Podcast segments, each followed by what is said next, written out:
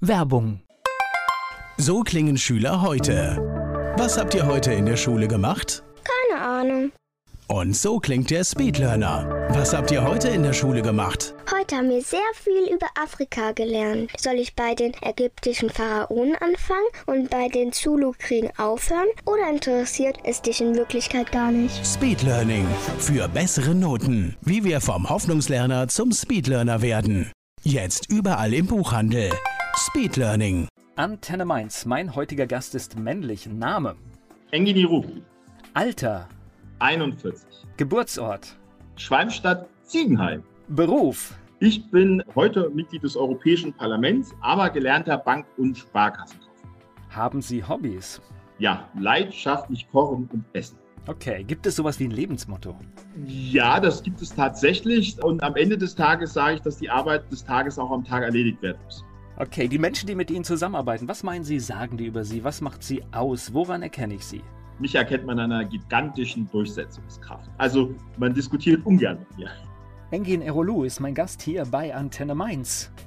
Er sitzt im Europäischen Parlament, Engin Erolu, und jetzt möchte er in den Hessischen Landtag einziehen. Mit ihm spreche ich hier bei Antenne Mainz. Ich höre immer, man soll das nicht machen, aber ich bin ein furchtbar neugieriger Mensch und wenn ich Ihren Namen sehe und das in Verbindung mit Ihrem Geburtsort bringen will, dann sehe ich, es, es gibt eine andere Herkunft. Ja, also, also ich habe keine andere Herkunft. Das ist so, wie es ist. Ich bin in, in Ziegenhain geboren und hier aufgewachsen. Ich habe es nicht mal aus der Stadt herausgeschafft. Das heißt, ich bin Deutscher. Das war mir schon klar, aber, aber die Familie, Genau, ich habe das so, so ein Standardspruch. Ich bin Deutscher ohne Migrationserfahrung, ohne eigene Migrationsgeschichte, dessen Eltern äh, nach Deutschland äh, migriert sind. Also es gibt offizielle Bücher über Menschen wie mich, also Deutsche ohne Migrationserfahrung, deren Eltern migriert sind. Es gibt auch Deutsche mit Migrationserfahrung, aber ich bin tatsächlich Deutscher ohne Migrationserfahrung. Ich habe es ja nicht mal geschafft, den Nachbarort zu migrieren. okay, das heißt klassische ländliche Kindheit und Jugend? Ja, 13 Stadtteile, 18.500 Einwohner und in dem Stadtteil, in dem ich wohne, 4.500 Einwohner. Und ich bin, äh, habe das Glück gehabt, dass ich neben einem Pfarrhaus groß geworden bin, also neben einem evangelischen Pfarrer und mit seinen Kindern. Und ja, meine Eltern sind tatsächlich als Gastarbeiter nach Deutschland migriert, beide. Aber äh, wie gesagt, ich habe äh, da äh, keine Migrationsgeschichte und keine Erfahrung. Ähm, ich habe es nicht mal geschafft, Schwalmstadt zu verlassen. Na gut, ich bin jetzt im Europäischen Parlament. Da arbeite ich in Brüssel und äh, manchmal leider auch in Straßburg, was ich gerne abschaffen würde. Und bin natürlich auch viel in der Welt unterwegs als Mitglied des Europäischen Parlaments. Aber das ist dann alles Beruf und zu Hause ist die Heimat und das ist das Dorf hier. Oder das kleine Stadtteil. Jetzt sind wir schon, wir sind schon mittendrin in der großen Politik. Straßburg, den Sitzungsort des Europäischen Parlaments abschaffen, diesen, diesen Irrsinn da immer hin und her zu fahren, oder was? Ja, also es ist Wahnsinn. Also wenn man sich anschaut, äh, wie viele hundert Millionen Euro das in einer Amtsperiode kostet, auch das kann man schon niemandem erklären, aber es gibt ja eine neue Währung, das ist CO2.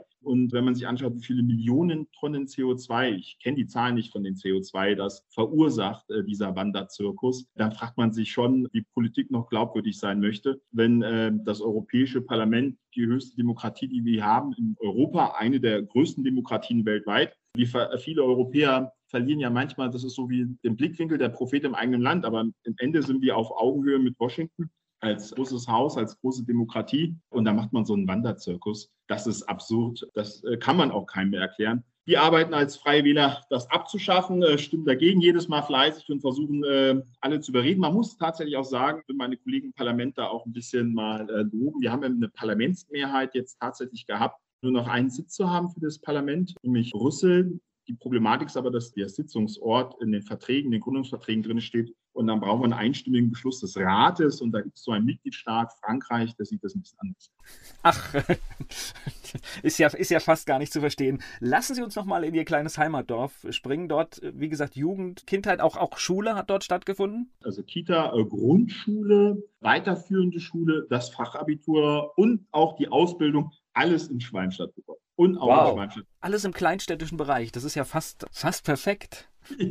Ja, aber es hat mir nicht geschadet. Es hat dazu geführt, dass ich heute der Mensch bin, der ich bin, eine ordentliche Sozialisierung mitbekommen. Und äh, bin auch ganz froh, dass das so war. Natürlich macht man sich Gedanken, ob man studieren gehen sollte, aber das war bei mir äh, nicht die Frage, weil einfach, ich komme ja aus der sozialen Unterschicht, das Geld einfach für ein Studium nicht vorhanden war war unvorstellbar. Mein kleiner Bruder, da war das finanziell dann schon alles ein bisschen besser. Der durfte dann oder konnte studieren, das konnte man dann finanzieren. Bin aber ganz froh, dass ich zu meiner Bank und meiner Sparkasse gegangen bin, weil das ich tatsächlich mit Leidenschaft auch mache. Ich bin ja, mit, also ich habe auch schon Fachabitur Wirtschaft und äh, Verwaltung gemacht. Bin so ein Mensch, der wirtschaftlich wirklich interessiert ist und für mich das auch ein Segen dass im Europäischen Parlament ich im Ausschuss für Wirtschafts- und Währungspolitik sitze, ja einer der wenigen gesetzgebenden Ausschüsse der Europäischen Union, wo ich ja tatsächlich auch eine Arbeit machen darf für die Menschen in Europa, die nachher auch hoffentlich dazu führt, dass die Menschen ein einfacheres Leben haben. Ich habe jetzt gehört, Studium wäre möglich gewesen. Das heißt, meine Standardfrage, ob sie ein guter Schüler war, zeigt mir zumindest, es gab ein gutes Ende. Also sagen wir mal so, ich hatte ein, ein, sehr gutes Zeugnis, als ich die Zehnte verlassen habe das Zeugnis beim Fachabitur, das, äh, das war dann schon nicht mehr so gut, da hatte ich aber auch andere Sachen schon teilweise im Kopf. Es gibt ja im Leben manchmal wichtigere Dinge. Es hätte fürs Studium aber gereicht, definitiv. Gleich geht's weiter im Gespräch mit Enin Erolu. Enin Erolu ist mein Gast hier bei Antenne Mainz. Er tritt für die Freien Wähler bei der Landtagswahl in Hessen an und sitzt im Europäischen Parlament. Ich habe jetzt schon gehört, dass mit, dass mit der Bank war das gleich klar nach der Schule, dass es in diesen Bereich geht? Ja, also ich konnte ja äh, die verschiedenen Fachhochschulen aussuchen, also Fachoberstufe, also Fachabitur. Da gibt es verschiedene Fachbereiche, Wirtschaft, Verwaltung, Hauswirtschaft, Elektrotechnik oder auch bei uns gab es damals auch noch Informatik in den Bereichen. Aber für mich war klar, dass ich in den Bereich Wirtschaft äh, gehen möchte. Und dann war klar, dass darauf entweder ein Wirtschaftsstudium folgt oder letztendlich eine Ausbildung im wirtschaftlichen Bereich. Und ja, dann, äh, ich habe einige Bewerbungen geschrieben und dann hat die Sparkasse vor Ort gesagt, hey, ich habe beworben, äh, eine Bewerbung hingeschickt, hatte noch mehr geschickt, die haben gleich zugesagt. Und als ich das gemacht habe, die Ausbildung, da war das ja auch noch was bei einer Sparkassenausbildung zu machen. Heute will da keiner mehr arbeiten, es bewirkt sich kaum noch einer. Leider, das war zu einer Zeit, wo das sozusagen noch ein angesehener und attraktiver Beruf war. Ist heute immer noch attraktiv, leider nicht mehr so angesehen bei der Jugend. Ich kann es nur jedem empfehlen, hat mich sehr geprägt, auf so einer Flächensparkasse im dörflichen Bereich arbeiten zu dürfen und habe spannende Sachen erlebt. Also ich kann mich erinnern, in meiner ersten Woche als Auszubildender, wir hatten alle Namensschilder wo drauf stand hier Name und Auszubildender, damit die Menschen, die an Schalter kommen, wissen, dass sie von einem Auszubildenden beraten werden. Und bei mir stand Auszubildender Engini Rucklu und da haben sich ganz viele Kunden beschwert. Ich komme aus, aus, aus einem Landkreis mit sehr vielen kleinen Dörfern. Also von einem Ausländer wollen sie nicht beraten werden. Das Problem war nicht der Auszubildende, sondern der ausländische Name. Und dann war ich der erste Auszubildende, der kein Namensschild mehr tragen durfte. Und so haben sich dann sehr viele Menschen sehr gut von mir beraten lassen, wussten gar nicht, dass ich Auszubildender war, weil der Vorstand beschlossen hat, okay, dann nimmst du das Namensschild halt mal ab ich meine, es war ein bisschen auch mein Einstieg. Ich, ich glaube, wir Deutschen haben auch ein bisschen einen Schaden in diesem Bereich, weil wir sehen das, ich sehe das wahr und ich habe mir angewöhnt, obwohl ich auch schon oft gehört habe, es, es wäre rassistisch oder sonst was, ich habe mir das immer angewöhnt, wenn ich etwas sehe, was mich neugierig macht, dass ich frage und das einfach auch so ausdrücke, dass man merkt, es ist mein Interesse und nicht einfach dahergeredet oder, oder irgendjemanden in eine Ecke zu schieben, sondern ich sehe das und ich weiß halt die Geschichte Deutschlands, dass es wahrscheinlich eine Gastarbeiterfamilie war war, die sie hierher gebracht hat. Ja, so ist es. Meine Eltern als Gastarbeiter und ist äh, für mich ja auch sehr spannend. Auf jeder Fete ist das immer eine Geschichte, die man erzählen kann. Also man, also es wird nie so, weil spätestens irgendwann, wenn man beieinander steht mit fremden Menschen und irgendwann stellt man sich dann namentlich vor und dann sagt man irgendwie den Rublu, dann hat man erstmal eine Viertelstunde tolles Gespräch. du heißt nicht Hans-Peter Klaus, äh, hätte ich aber jetzt nicht gedacht. Ja, und ich halte das für, also für mein Verständnis ist, ist es normal und es spiegelt Interesse und solange es nicht abwertend gemeint ist, finde ich das auch in Ordnung, so zu fragen. Ja. Wobei, ich glaube, heute wäre es kein Thema mehr. Heute dürften Sie das Namensschild tragen. Ja, ganz sicher. Aber ob ich dann so, äh, so viele, heute sagt man ja Neudeutsch, Skills entwickelt hätte, also das hat mich ja wirklich nach vorne gebracht, dass ich da keinen Welpenschutz mehr hatte an der Arbeit, sondern Menschen, äh, die Zuhörer sehen das ja nicht. Ich bin ja ein, ein, sehr langer und sehr breiter Kerl. Das war ich auch schon, als ich die Ausbildung gemacht habe. Und da hat man mir mein Alter ja schon angesehen. Und das war dann schon sehr schön, ne? weil die Menschen kommen an Schalter. Und so war das ja vor 20 Jahren. Und vertrauen erstmal den Menschen, der, das war damals noch, kann sich heute ja keiner mehr vorstellen, so eiche rustikale Schalter. Und dann steht da, geht man da so ehrfürchtig in die Bank rein und denkt, uh, ich will eigentlich nur mein eigenes Geld abholen. Das war. da steht da so einer hinterm Schalter. Heute sind das ja Service Points mit Kaffeemaschinen in den Banken und all was dazugehört. Na, es war, es war hochamtlich und ich muss feststellen, ich hatte vor kurzem mit meiner Tochter eine Bankbegegnung und wo ich auch gar nicht mehr weiß, ob die Entwicklung so richtig toll ist. Das äh, geht dann leger und sehr, sag ich mal, ich, ich weiß nicht, ich bin jetzt gar nicht so der Mensch, der da 100% Wert drauf legt, aber es gibt dann doch gewisse Bereiche, wo es gut ist, ähnlich wie in der Politik, dass man ein gewisses Auftreten hat und das auch signalisiert. Das halte ich auch so. Das ist der Grund, warum, äh, das sehen die Zuhörer auch nicht. Ich, ich trage ja den ganzen lieben Tag Anzug mit Krawatte weil das das Bild für mich ist äh, von Ordnung eines Politikers. Ich würde auch in keinen Metzgerladen gehen, wo der Metzger mit einem Wollpullover hinter der Fleischtheke stehen würde und mir das Hackfleisch abpackt und da vielleicht noch so ein bisschen Hackfleisch durch den Wollpulli. Äh, also das ist nicht mein Bild eines Metzgers. So habe ich ein Bild von Politikern und Politikerinnen und aber auch von, von äh, Berufen und stelle mir das so vor. Wenn ich zu einem Künstler gehe und mir ein Bild malen will, dann stelle ich mir den nicht in einem Anzug vor. Das ist ja. einfach so. Das ist einfach, so ist das.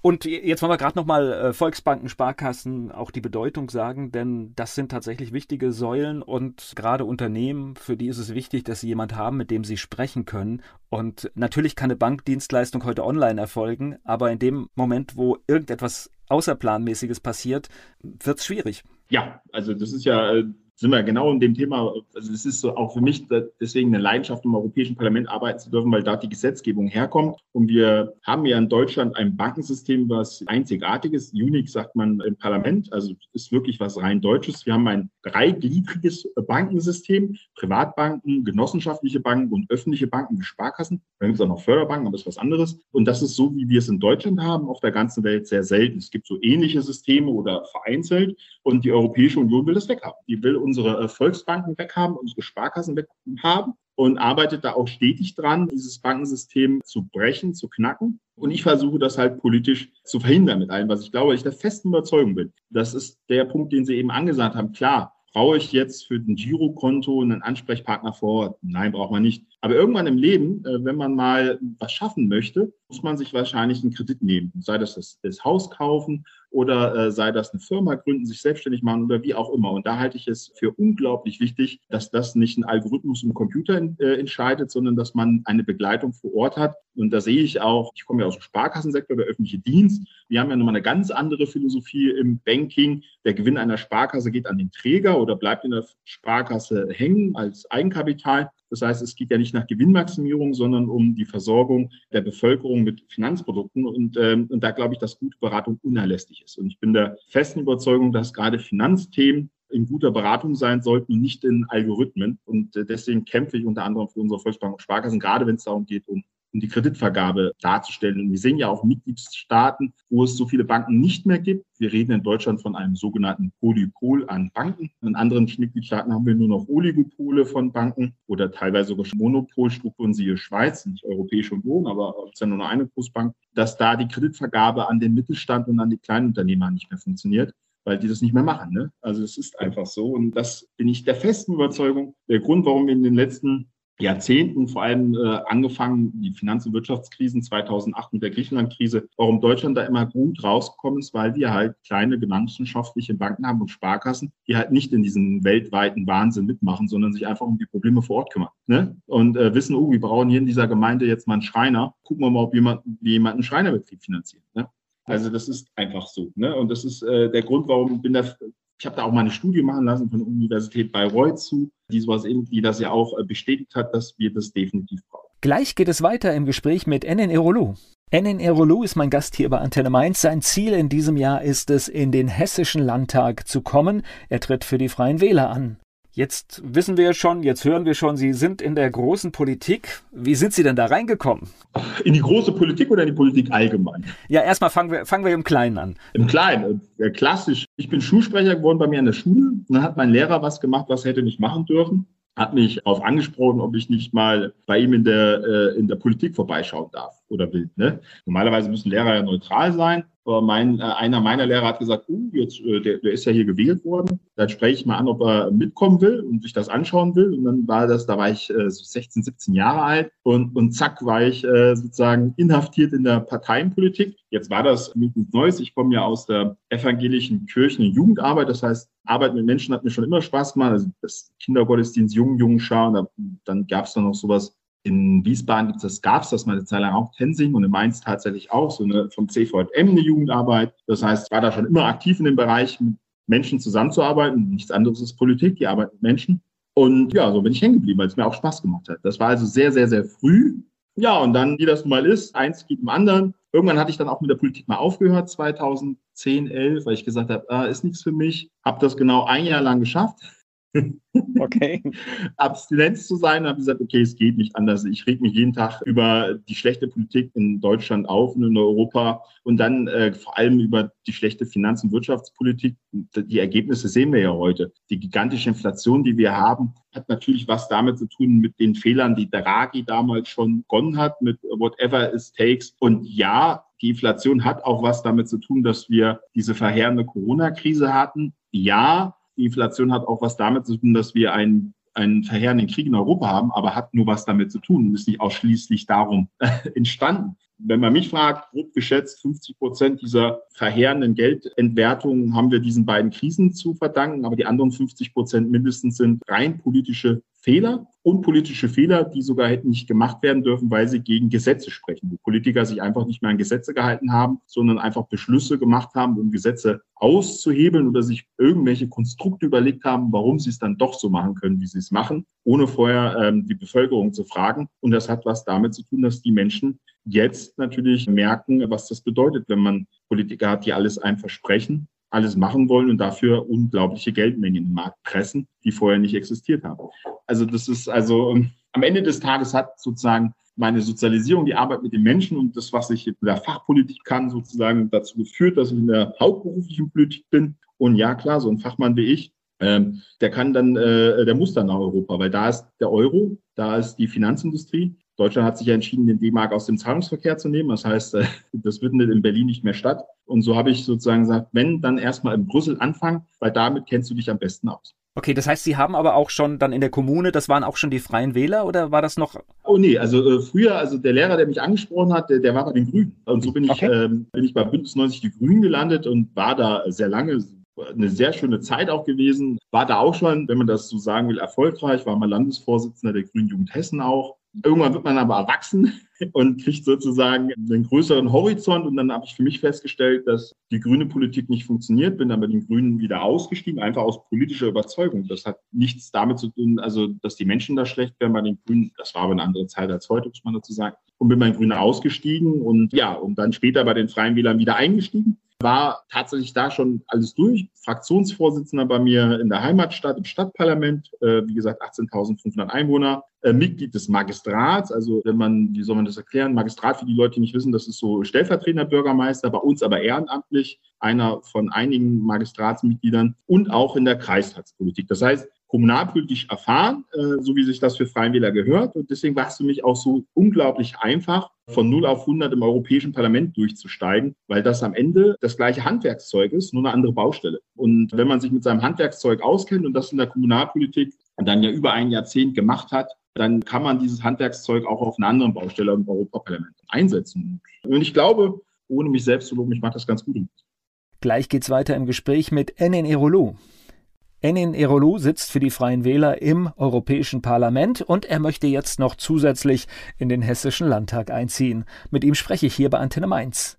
Die Freien Wähler auf europäischer Ebene sind wie groß? Wir sind zwei äh, Mitglieder im Europäischen Parlament. Das ist, wenn man ins europäische äh, Kontext guckt, sogar gar nicht so schlecht und richtig ordentlich. Sind in der Renew-Fraktion, in der drittgrößten Fraktion des Europäischen Parlaments. Europa funktioniert ja ein bisschen anders als äh, Deutschland, auch in der Gesetzgebung. Zum Beispiel hat das Europäische Parlament, was viele gar nicht wissen, in Deutschland gar kein Initiativrecht sondern das läuft ja bei uns anders oder anders. Wir haben Initiativrecht nur bei der Wahlrechtsreform und alles andere kommt dann über die Kommission bei uns. So sind äh, Fraktionen elementar wichtig bei uns im Europäischen Parlament. Und da sind wir in der drittgrößten Fraktion, 102 Europaabgeordnete aus 22 oder 23 Mitgliedstaaten von 27. Ja, und das heißt, das ist so eine mittelständige Firma und dann ist es gar nicht entscheidend, wie viele Abgeordnete man selber stellt, sondern die Aufgabe ist es, seine eigene Fraktion hinter sich zu bekommen. Und hat man mal eine Mehrheit in seiner Fraktion, ist man nicht mehr der freie Wähler, sondern der Vertreter der Fraktion und dann spricht man sozusagen im Auftrag von 102 Europaabgeordneten oder der drittgrößten Fraktion, wie man, der ich zugehöre. Das hat ja auch damals das Bundesverfassungsgericht gesagt. Deswegen wurde diese Prozenthürde gestoppt, die Deutschland mal einführen wollte zur Europawahl. Weil die gesagt haben, das ist ja Quark. Das hat ja die, mit Europa hat so eine Prozenthürde erstmal wenig zu tun, so wie sich die Bundesregierung das damals ausgedacht hat. Deswegen gibt es auch zur kommenden Europawahl keine Prozenthürde, sondern vielleicht kreativ 2029 zur übernächsten Europawahl. Also sie versuchen immer wieder eine Prozenthürde einzuführen, aber ist nicht so einfach mit Europarecht. Das heißt auch, Ihr Plan ist es, dort zu bleiben? Nee, mein Plan ist es, nach Wiesbaden zu kommen. Okay. Ich bin also ähm, unglaublich unzufrieden mit der, mit der Landespolitik, aber auch mit der Europapolitik. Ich mache das tatsächlich beides gerne, aber ich bin der festen Überzeugung, und das ist das, was mich interessiert, ich will in eine Regierung rein. Ich will tatsächlich das Leben der Menschen verbessern. Und äh, das machen wir natürlich im Europäischen Parlament auch, aber ich will da so ein bisschen nahbarer dran. Und mein Ziel ist es, Wirtschaftsminister von Hessen zu werden um tatsächlich den Menschen in Hessen das Leben zu vereinfachen. Und ich glaube, dass gerade das Wirtschaftsministerium und alles hat ja mit Wirtschaft zu tun am Ende. Das ganze Leben äh, dreht sich um die Wirtschaft, indirekt oder direkt, dass da sehr viel ist, was den Menschen das Leben schwerer macht, was man äh, sozusagen im Bürokratieabbau umsetzen kann. Und äh, ja, habe ich richtig Lust drauf. Ich brenne richtig dafür, in Hessen in die Regierung reinzukommen. Und ja, die Umfragen äh, stimmen. Also leider war nicht vergangenen Sonntag Landtagswahl in Hessen, dann wären wir jetzt im Landtag. Jetzt muss ich hoffen, dass die gleiche Stimmung des letzten Sonntags auch am 8. Oktober in Hessen ist, damit es klappt. Das heißt, äh, die Freien Wähler waren, nur um das hier einzuordnen, die ganze Zeit unter, deutlich unter diesen 5 Prozent. Und jetzt gibt es die ersten Umfragen, die 5,5 Prozent voraussagen, das wäre eindeutig im Landtag vertreten. Genau so ist es. 5,5 reichen. Wir hoffen natürlich auf mehr. Wir haben ja mit dem Wahlkampf zwar schon begonnen, aber bei vielen Menschen in Hessen ist es ja noch nicht im Blick. Das fängt dann an, wenn so ab 21. August die Werbung, die Großflächen draußen hängen, dann realisiert erst die breite Bevölkerung, dass äh, tatsächlich Wahlkampf ist. Und dann hoffen wir natürlich, dass wir mit, und das ist das Spannende, erstmalig treten wir Freien Wähler ja in Hessen in allen Wahlkreisen, wir haben 55, in allen Wahlkreisen mit guten Kommunalpolitikern aus den Landkreisen und Wahlkreisen an. Das ist also was Neues. Also wir sind flächendeckend jetzt auch wählbar mit der Erststimme und geben sozusagen den Freien Wählern ein Gesicht in der Fläche und in der festen Überzeugung, dass uns das auch nochmal einen Boost gibt, weil die Menschen sagen, ach guck mal, jetzt bei mir im Wahlkreis, das ist ja hier der Müller-Meyer-Schulze aus dem Feuerwehrverein, den kennen wir doch. Oder die Frau Müllerin, Frau Schulze aus dem, aus dem Rotkreuzverein, die kennen wir doch. Die wählen wir auch. Also das wird uns, glaube ich, auch nochmal einen Boost geben, wenn sozusagen unsere Kandidatinnen und Kandidaten auf dem Plakat zu sehen sind. Und es ist jetzt, sage ich mal, für die Freien Wähler kein Neuland. Sie sind, ich weiß nicht, Rheinland-Pfalz haben Sie sich reingearbeitet in den Landtag. Bayern, da gibt es ja eine ganz starke Stimme, die auch immer wieder polarisiert, die weit über die Grenzen von Bayern hinaus jetzt bekannt ist. Ich weiß gar nicht, Sie haben, glaube ich, drei gesagt, ne? Genau. Ähm, wir haben noch eine Schwesterorganisation in Brandenburg, das ist BVB Freie Wähler. Mhm. Das ist so ein bisschen wie CDU, CSU, nur dass die CSU in, in Bayern sitzt und unsere Schwesterpartei sitzt halt in Brandenburg, das ist BVB Freie Wähler. Äh, das ist eine Landeswählergruppe, die sehr eng mit uns zusammenarbeitet, die ja auch unseren Namen trägt. Ja, also das ist der dritte Landtag, in dem wir, in dem wir vertreten sind. Aber die hohe Kunst ist ja in Deutschland, dass man in, ja, sei es auf Bundesebene oder in den Ländern äh, Koalitionen finden muss. Äh, das heißt, schielt man dann schon auf potenzielle Möglichkeiten, die es da gibt, oder, oder, oder überlegt sich, mit wem könnte Ihr Ziel Wirklichkeit werden? Natürlich macht man sich darüber Gedanken, aber das primäre Ziel ist es erstmal, den Hessen in, in Hessen zeigen, dass wir Freien Wähler äh, flächendeckend antreten, also Sichtbarkeit erzeugen, mediale Sichtbarkeit ausbreiten. Dafür herzlichen Dank. Auch diese Sendung ist natürlich super gut dafür, dass die Menschen uns auch auf Landes- und Bundesebene wahrnehmen, nicht nur auf kommunaler und Europaebene. Und also reinkommen, das ist das Ziel. Und wenn wir drinnen sind, dann wollen wir auch in die Regierung. Wir sind jetzt keine Protestbewegung, die da rein will, um Stimmung zu machen, sondern wir wollen Probleme lösen. Wir kommen aus der der Kommunalpolitik, aus der Dorfpolitik, aus, aus der Stadtpolitik und sind das gewohnt, jeden Tag Sachpolitik zu machen und sich nicht hier über irgendwelche Schreck Schreckgespenster sich ausdenken, sondern nein, konkret die Probleme der Menschen jetzt lösen und nicht verschieben. Dazu gehört zum Beispiel auch solide Finanzpolitik. Und deswegen wollen wir in die Regierung. Also wir sind nicht die, die da rein wollen, um einfach nur laut zu krakeelen, sondern tatsächlich haben wir äh, Bock, wenn man das so haben will, Probleme zu lösen. Ich glaube, darf man sagen, ja. Ja, unser Slogan heißt ja nicht umsonst Bürgerwillen durchsetzen, wobei natürlich klar, was ist der Bürgerwillen? Am Ende des Tages bedeutet das für uns, wir wollen schaffen. Also wir sind Machermenschen, das ist einfach so, wenn man sich jeder, der jetzt mal gerade zuhört, der mit seinem Handy da sitzt oder wo auch immer, der kann ja einfach mal googeln, welche freien Wähler in seinem Dorfparlament sind, in seinem Stadtparlament bin der festen Überzeugung, dass er einen aus irgendeiner Vereinsarbeit oder einen lokalen Unternehmer, dass er die kennt. Weil das unsere, unsere Mitglieder sind, die Menschen, die für uns da draußen Politik machen. Und diese DNA, also Mit uns wird spannend. Also äh, und äh, ich kann der Landesregierung, ich kann den anderen Parteien nur empfehlen, uns in die Landesregierung mit reinzunehmen. Wenn wir in der Opposition sitzen, wird es laut. also wir werden da nicht sitzen und kopfnicken jeden Blödsinn mitmachen, sondern wir werden klar Fragen stellen und die, und die Themen letztendlich auseinandernehmen, zerstückeln und den Menschen klar machen, dass es hier vielleicht bessere Lösungen gibt. Wir sind die, die halt um die beste Lösung suchen, um die Probleme zu lösen und nicht nach ideologischen Lösungen suchen. Ne? Das ist ja auch unser Unique Selling Point. Wir sind, glaube ich, die einzige Partei in Deutschland, die kein Parteiprogramm hat. Ich glaube, alle fragen, für was stehen die Freien Wähler? Sag ich, ja, Leute, wir stehen für den gesunden Menschenverstand. Wir schreiben kein Parteiprogramm und berufen uns auf irgendwelche Ideen, die sich irgendwelche Menschen vor 30, 40, 50 oder 160 Jahren ausgedacht haben, sondern wir schreiben Wahlprogramme, sagen, hey, das ist jetzt das, was wir denken, das ist die richtige Lösung jetzt für die nächsten Jahre. Und diese Wahlprogramme hinterfragen wir dann selber. Alle Wahlen, also alle fünf oder sechs Jahre, je nachdem, oder vier Jahre, wenn Bundestagswahlen sind, und sagen, war das die richtige Aussage vor vier Jahren zu einer Bundestagswahl oder fünf Jahre zu einer Landtagswahl oder sechs Jahre zu einer Bürgermeisterwahl? Und hinterfragen uns selber. Und das ist äh, die größte Stärke, die Freien Wähler haben, dass wir ideologiefrei sind. Das ist kein politischer Opportunismus, was uns oft vorgeworfen wird, so das Fähnchen im Wind, sondern nein, die Zeiten verändern sich, die Menschen verändern sich und die Politik ist dazu da, das, ich sage mal, den Querschnitt der Gesellschaft abzubilden und nicht irgendwelche Parteiprogramme, die sich irgendjemand mal ausgedacht hat vor Jahrzehnten. Das ist nicht Aufgabe der Politik, so sehe ich das zumindest. Kommt es vielleicht auch daher, weil die Freien Wähler wirklich diese starke kommunale Verwurzelung haben und es ja tatsächlich so ist, dass ich manchmal in, bei uns ins Verbandsgemeinden, ich weiß gar nicht, Großgemeinden heißt es, glaube ich, in, in Hessen, dass das manchmal zwei Verbände nebeneinander sogar auch durchaus hier und da unterschiedliche Positionen haben, weil sie halt bezogen sind auf die Situation, die man in dem Ort hat. Und das ist genau das, was es sein muss. Ne?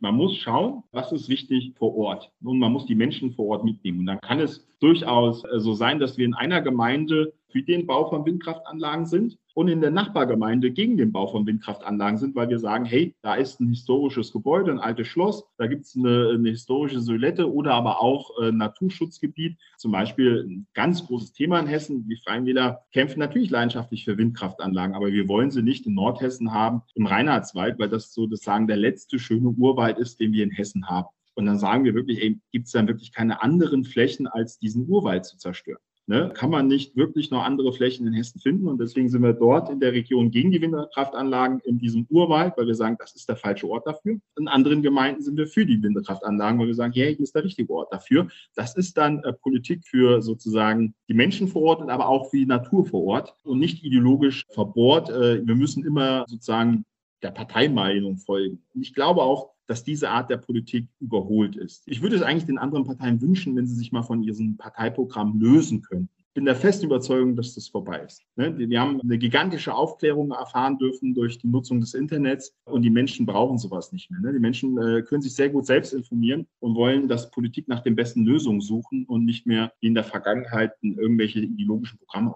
dieses Stichwort, was Sie da mit dem Wald gegeben haben, ich bin da auch fassungslos. So wundervoll erneuerbare Energien äh, sind, aber es kann nicht sein, dass wir Sachen, die wir lange erhalten haben und es ist gut, dass sie da sind, dass wir sie für sowas preisgeben. Da muss es bessere Lösungen geben. Definitiv. Also äh, ich weiß auch, warum die in diesen Urwald gehen, weil er Landeigentum ist, also Eigentum des Landes Hessen und da sozusagen am einfachsten diese Windkraftanlagen reinstellen können und dann für ihre, bei uns sind ja die Grünen in der Landesregierung, ihre Bilanz, wir haben Windkraftanlagen gebaut, sagen, guck, wir haben da jetzt wieder zehn Windkraftanlagen Windkraftanlagen gebaut und aber auch das Land Hessen. Das verstehen die dann ja mit grüner Politik schwarze Nullen schreiben.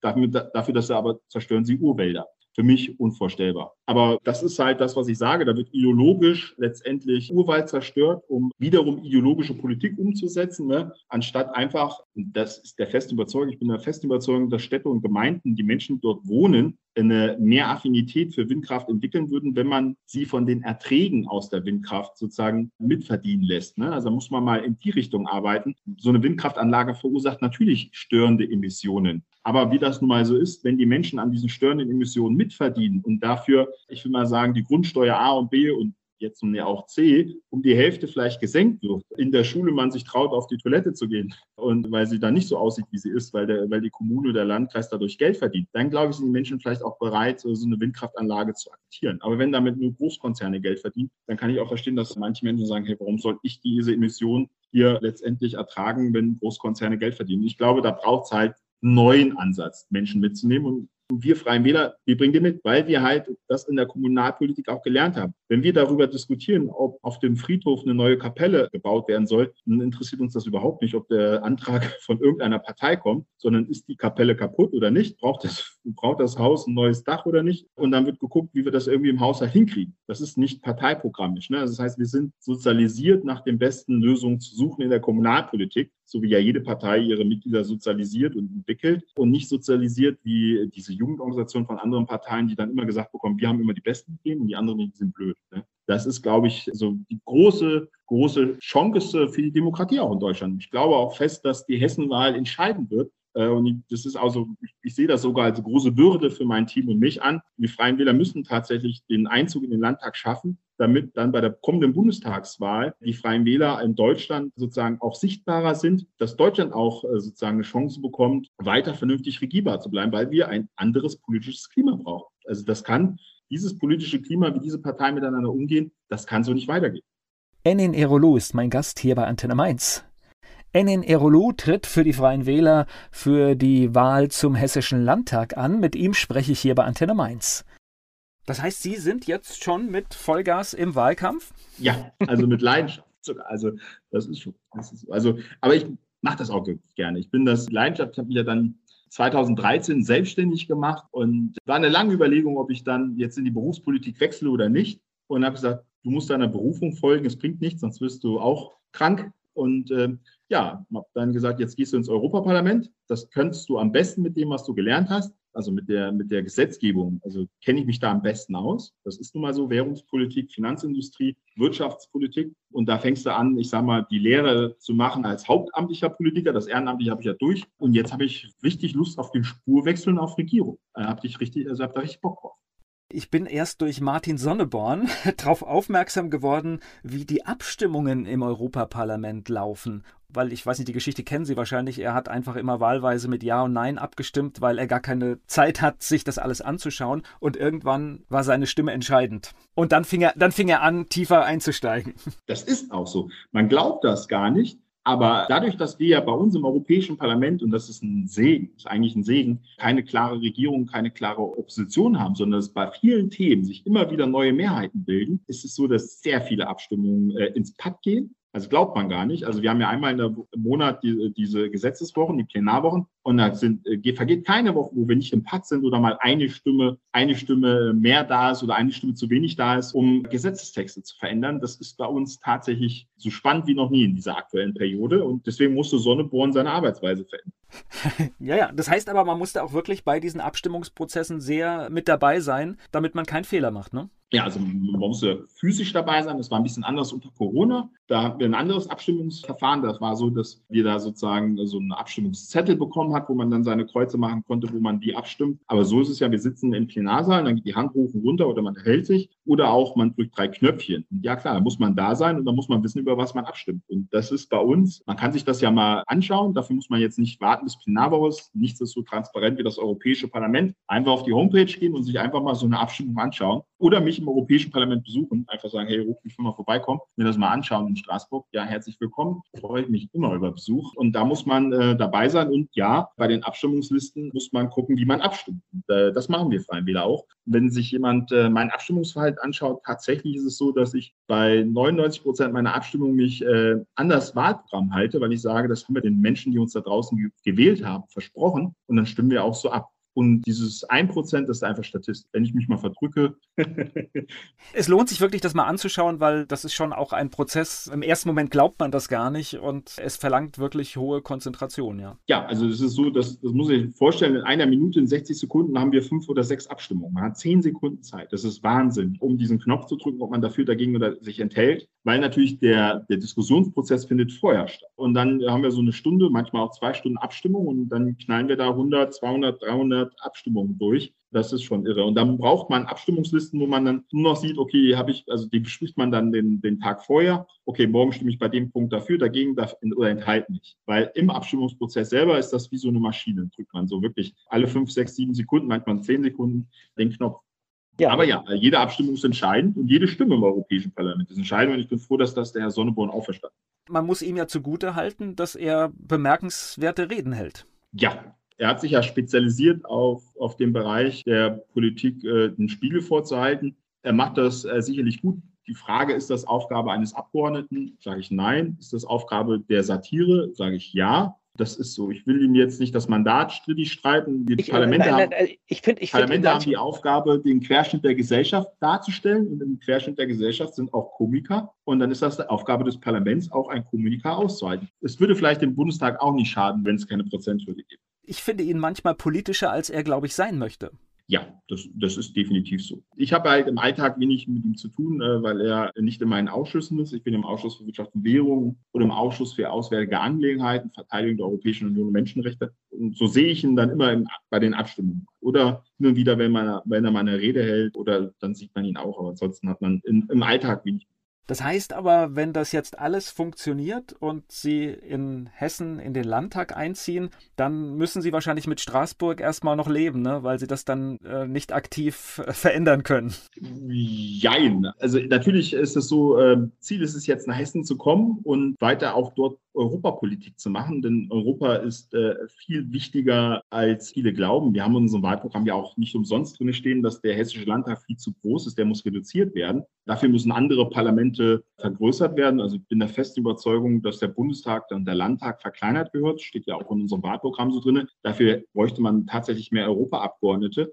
damit da die Arbeit ein bisschen schneller vorangeht. Trotzdem hat der Landtag natürlich seine, seine Pflichten, seine Aufgaben. Also ne, die, die Bildungspolitik, die Wirtschaftspolitik und alle, alle Punkte. Aber man glaubt gar nicht, äh, wie wichtig Bundesländer für Europa sind. Und gerade das Bundesland Hessen ist für die Europapolitik entscheidend. Warum? Wir haben in Hessen, das ist das, was ich da auch mitbringe, so den, den Flughafen in Frankfurt. Ein Riesenthema. Das ist europäische Verkehrspolitik.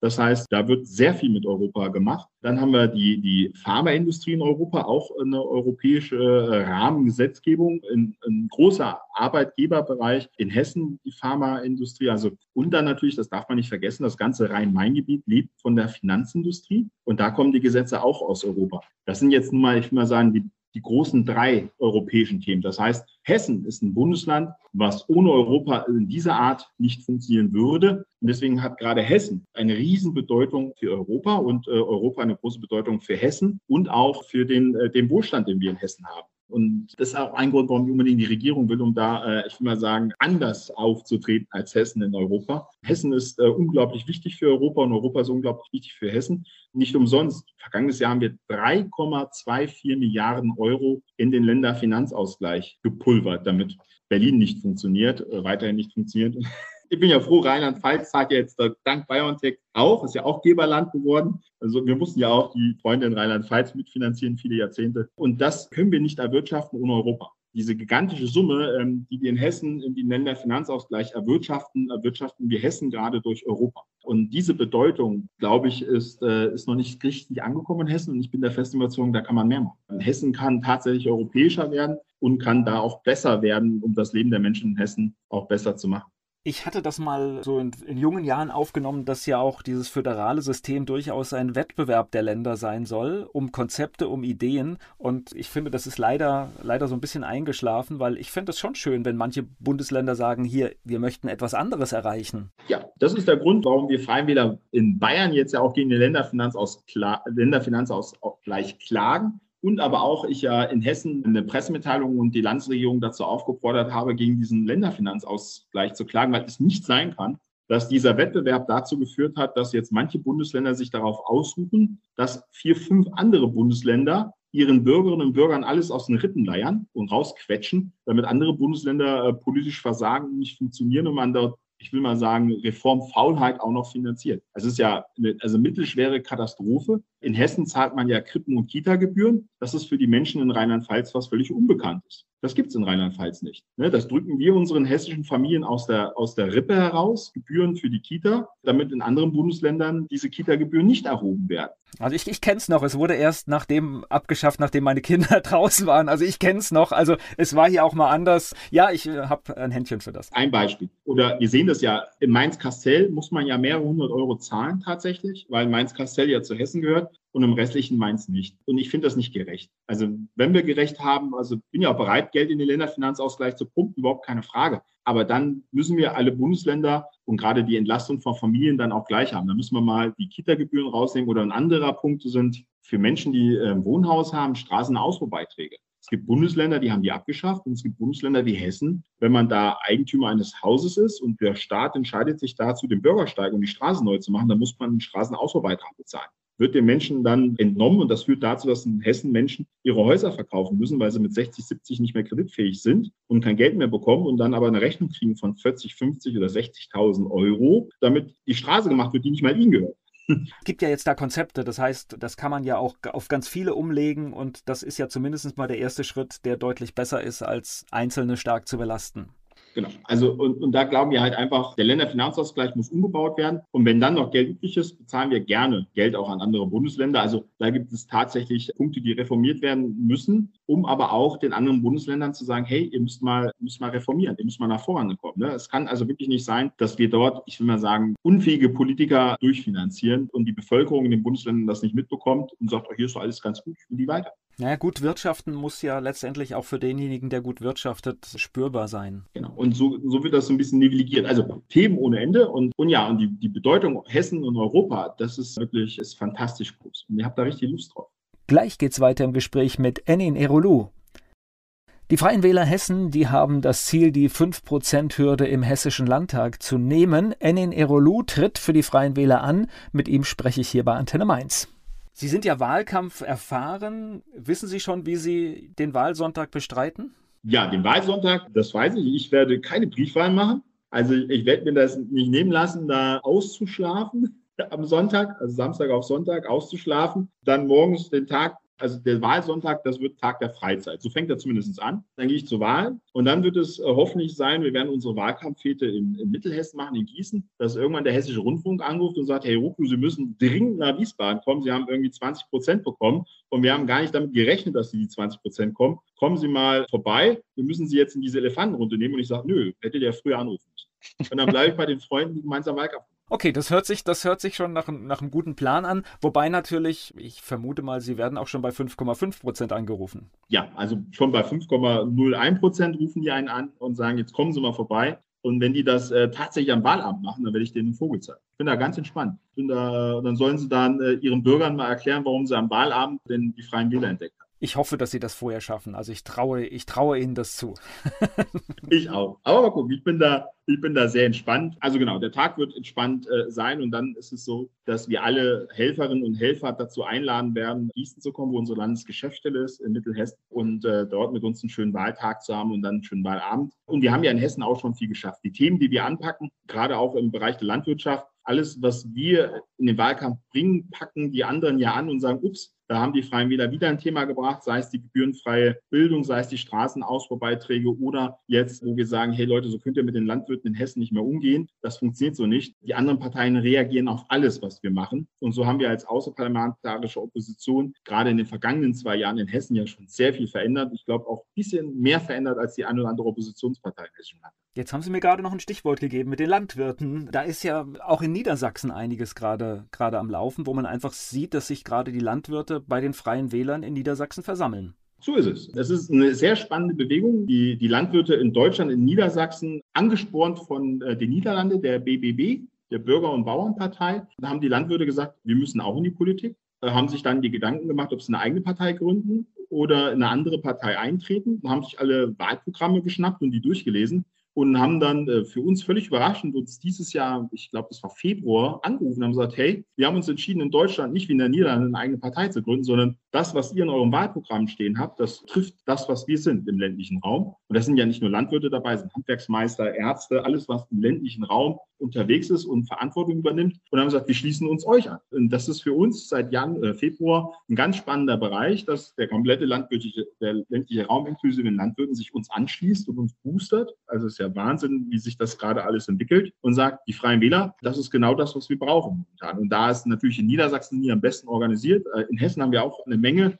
die da schon Mitglied geworden sind. Und hier und da sieht man ja auch diesen umgedrehten grünen Gummistiefel schon bei den Landwirten stehen. Das ist die sogenannte Gummistiefelfraktion der Freien Wähler, die sich uns angeschlossen haben. Und das zeigt auch, dass wir auf dem richtigen Weg sind. Die Menschen uns finden äh, und äh, wir die Menschen uns nicht verkaufen müssen. Das ist das schönste Kompliment, was man in der Politik eigentlich haben kann. Und man sieht, ich kann jetzt die Partei da in den Niederlanden gar nicht richtig einordnen, aber man sieht, dass eine neue Kraft einiges verändern kann. Ja, das ist so. Und wir sehen ja auch, was wir in Bayern geschafft haben, äh, jetzt in den wenigen Jahren der Landesregierung. Äh, das ist schon gigantisch, weil wir halt keine Protestbewegung sind. Wir sind in der Politik und das beweisen wir tagtäglich in der Kommunalpolitik, um die Probleme der Menschen zu lösen. Und das schaffen wir. Natürlich nicht immer zur hundertprozentigen Zufriedenheit von aller. Aber eins ist klar, kriegt ein freier Wähler ein Problem auf den Tisch gelöst, dann gelegt, dann löst er dieses auch und verschiebt es nicht in die Zukunft. Und ja, das wird einigen Menschen schmecken und anderen Menschen nicht schmecken. Dafür kann man dann bei Wahlen ja entscheiden, ob es einem passt oder nicht. Aber wir lösen Probleme. Wir sind pragmatisch, packen den gesunden Menschenverstand in die Tasche ein und hören zu und suchen nach der besten Lösung und setzen dann auch um. Ich werde an dem Wahlsonntag dann abends mal beim Hessischen Rundfunk einschalten und schauen, ob Sie rechtzeitig eingeladen worden sind. Ja, gerne, sehr gerne, sehr gerne. Ich bedanke mich für das Gespräch. Ich danke auch. Vielen Dank. Werbung. So klingen Schüler heute. Was habt ihr heute in der Schule gemacht? Keine Ahnung. Und so klingt der Speedlearner. Was habt ihr heute in der Schule gemacht? Heute haben wir sehr viel über Afrika gelernt. Soll ich bei den ägyptischen Pharaonen anfangen und bei den Zulu-Kriegen aufhören? Oder interessiert es dich in Wirklichkeit gar nicht? Speedlearning. Für bessere Noten. Wie wir vom Hoffnungslerner zum Speedlearner werden. Jetzt überall im Buchhandel. Speedlearning.